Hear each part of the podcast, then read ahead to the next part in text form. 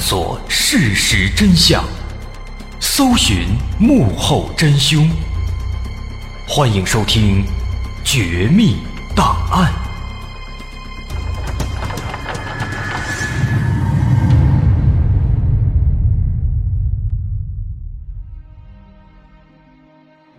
还原事实，探索真相。欢迎您继续关注我们的《绝密档案》，我是大碗。在上回，咱们说到九七年十二月二号凌晨，临近西安的二幺零公路上，一辆大巴车因为司机的操作失误翻进了山沟里。在乘客之中有一名警察，警察在帮助抢救的过程当中，因为伤势过重，陷入了昏迷。但等他在医院醒来之后没多久，却发现身上的配枪和子弹不见了。这可是大事儿，警方必须在这把枪引起更大的祸乱之前把它给找回来。但是去哪儿找呢？警方以医院为中心，很快就发现了一些线索，而这些线索似乎在告诉警方，这个偷枪的小偷是一个经济情况不太好。生活档次没有那么高的人，而很快，警方就锁定了当时帮忙往医院运送伤员的一位热心人。这个人呢，实际上是一个小偷，他以为有利可图，于是潜入医院就把民警的皮包偷走了。结果没想到，这皮包当中有一把枪，没有钱。那后来呢，他就想把这枪给卖掉。小宝想把这枪给卖掉。但因为他这个腿上有伤，没法走太远，所以当时他就找到了自己的表哥，叫马天明，来帮忙寻找买主。那不久之后，他们就联系到了一个买家，这个买家是一个做建筑工的一个男子，双方约定某天晚上在一个建筑工地看枪交货。这小宝啊，毕竟胆小，他也怕对方不可靠。再加上自己这腿脚不灵便，所以当时呢，他就又找了一个跟自己年龄差不多的一个朋友来壮胆儿。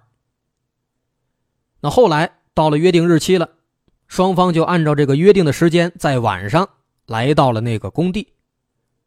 到工地之后一看，小宝发现啊，这个买枪的人身材瘦弱，衣着破烂，这看起来呢，就是一个土里土气的一个民工。而在这个民工身边还站着一位穿着保安服的一个男子，这个人自称叫石头，说自己在这一片很有关系啊，来这个给这交易做担保，让小宝他们放心。于是乎，双方就开始正式交易了。这个买枪的民工呢，把这枪接过来，仔仔细细的看了有两分钟，看完之后说：“这枪我要了，让对方开个价。”这小宝他也不太懂啊。他哪见过这个，所以一开始呢开价要两千块。没想到对方啊一下不乐意了，对小宝说：“说五百块，爱卖不卖。”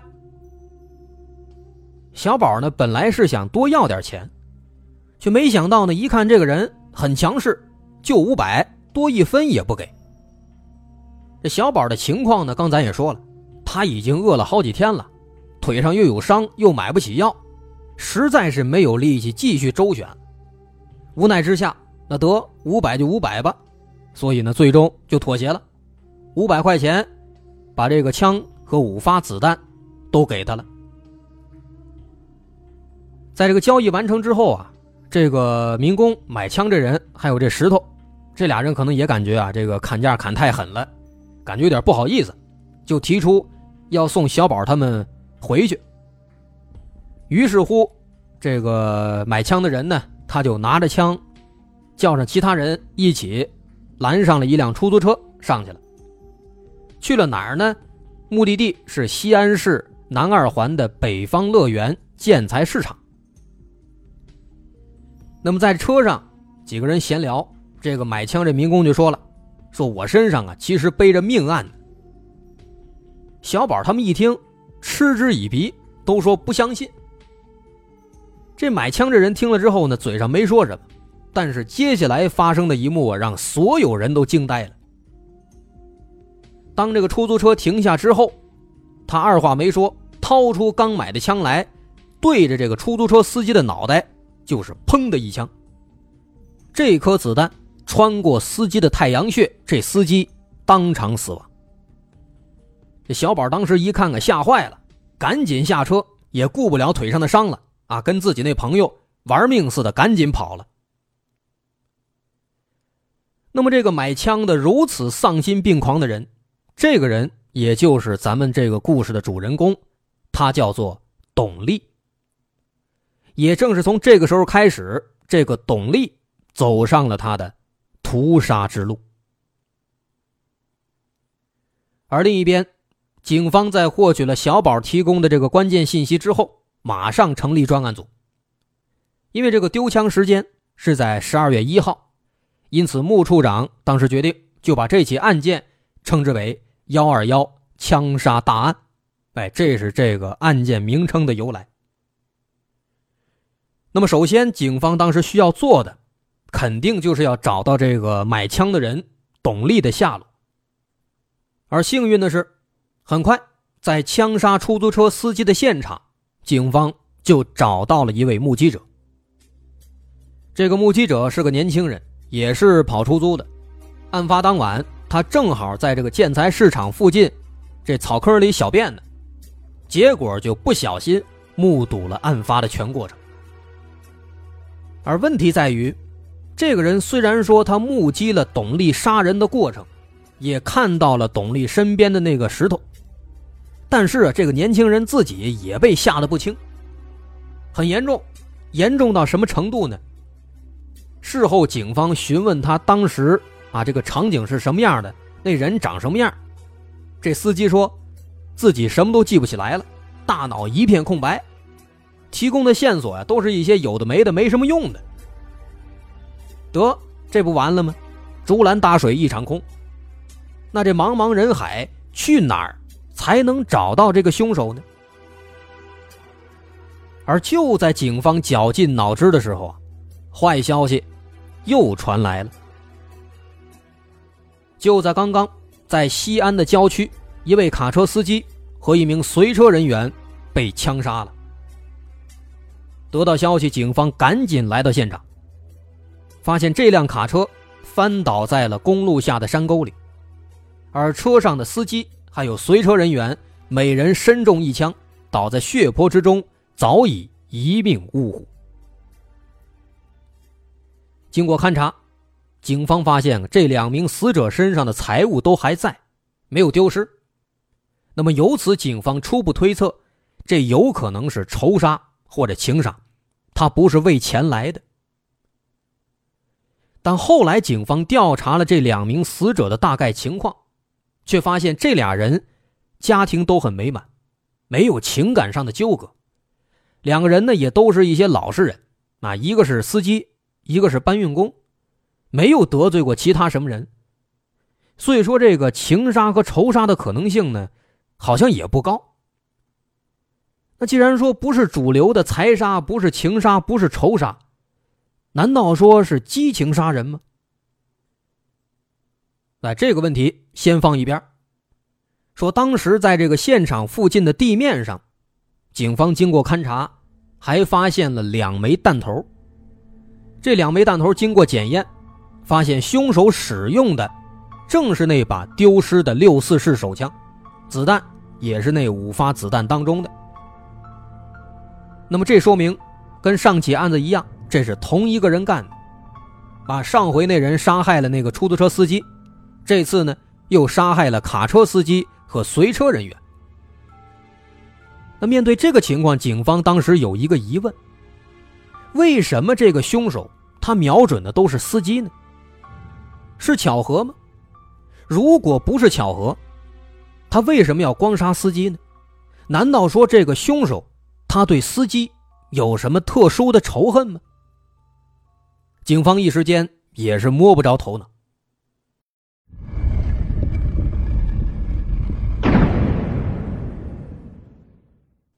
到现在为止，这把枪。已经杀害了三个人了，而且这把枪还是警察的枪。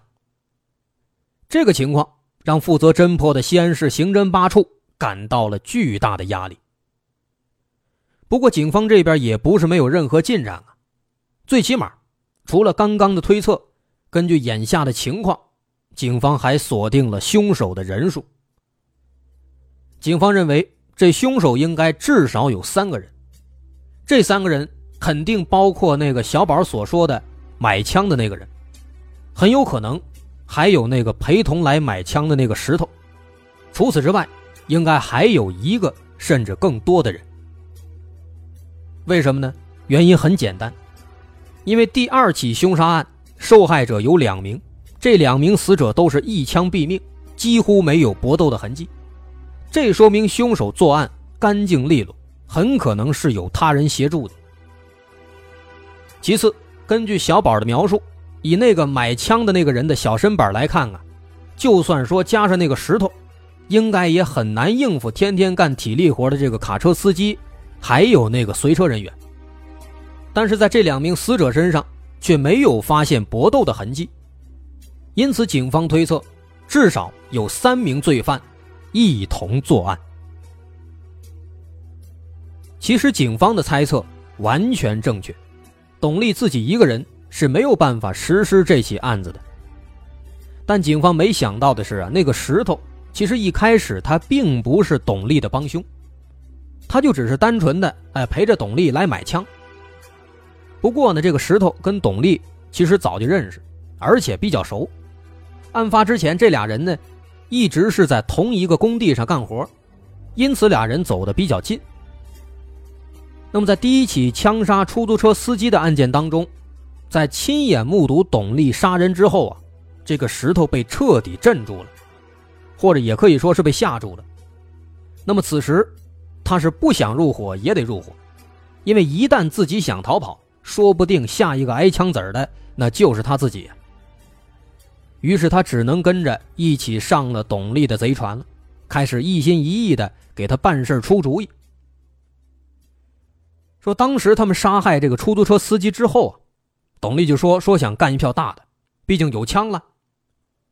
但是要想干大的。那必须人得多呀，于是石头就把自己的一个朋友叫孙旭介绍给了董丽。这个孙旭是干嘛的？是个烧锅炉的，但是这个人啊也不老实，啊烧了一辈子锅炉，感觉没什么出息，想着干点大事不过要说的是，这董丽啊，起初他没有看上这个孙旭，为什么呢？因为感觉孙旭这人啊长得有点蠢，不机灵，傻大个儿。但毕竟呢，这是石头介绍来的，啊不能折人面子，所以勉强就答应了。那除了孙旭，在之后又有一个杀人犯叫杨树伟，还有一个修自行车的一个人叫刘存华，啊，俩人先后入伙。那其中这个杨树伟也是个狠角色呀，在老家的时候，他和一个本村的妇女搞破鞋，这妇女的丈夫发现之后啊，非常气愤，就扬言。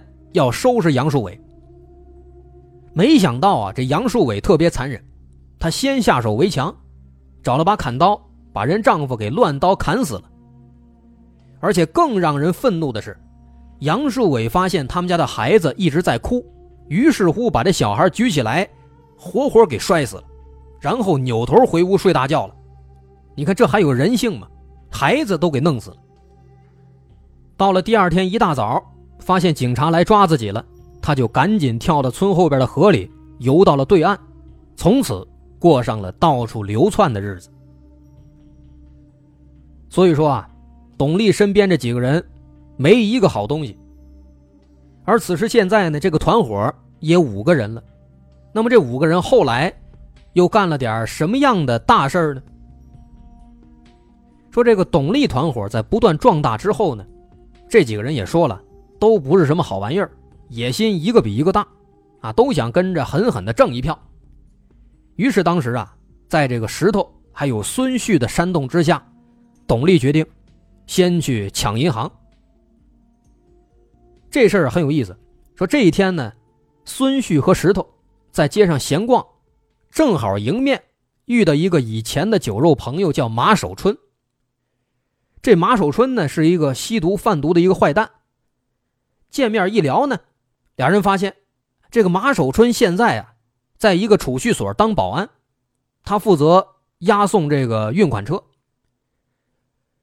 石头孙旭俩人一听，高兴坏了，正好啊，正打算抢银行呢，于是啊，就找这个马守春打听。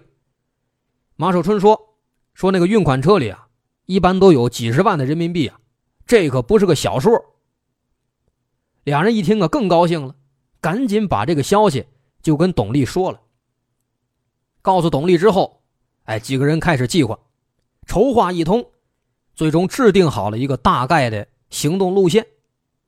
说到时候先把这个司机杀掉，然后冲进去杀银行的工作人员，最后把这现金拿出来，再由现场外围的杨树伟相互接应，逃离现场。另外呢，本来啊，他们一开始还商量让这个马守春从内部接应，但这个董丽啊心狠手辣，特别狡猾，他不认识马守春，他感觉马守春靠不住，坚决不同意，甚至后来呢还决定把这事儿办成以后，把马守春一块儿给弄死。那么从这儿呢，其实就可以看出董丽这个人心狠手辣。简短截说，做好了一切的准备之后。他们开始实施计划，不过呀，这个计划实施的让人哭笑不得。怎么回事呢？原来啊，就在这个董丽、石头还有孙旭这三个人准备往里下手的时候，正好旁边有几个民警来巡逻了。这董丽咱知道比较谨慎，而且狡猾，他很清楚现在只有一支枪，一支枪。不能和警察正面冲突，于是当时他就觉得，还是等一等，就打算回身告诉其他人说先不要着急。结果董丽一回身啊，您猜怎么着？一回身，发现身后边没人了。原来啊，孙旭这人还真是个傻大个看见警察立马就怂了，马上跑了。这石头一看他跑了，也跟着走了。这董丽当时一看啊，气得脸都绿了，只能也跟着走了。就这样，董丽他们的所谓的第一个大事儿，就这样计划落空了。也得亏是落空了，不然的话，不知道有多少人还得在这遇害呢。但此时董丽几个人啊，他们身上这钱也花的差不多了，这眼看就到了没钱吃饭的日子了，这可怎么办呢？于是，在这个时候，一个新的念头逐渐的在董丽的脑海当中出现了。那么，接下来这伙人他们又干了什么事儿呢？会不会还跟这次一样，让人又好气又好笑呢？那警方到底能不能顺藤摸瓜，赶在克林顿来到西安之前，成功的破获此案呢？后边这事儿可以说就更加的惊心动魄了。具体是怎么回事咱们下回再接着说。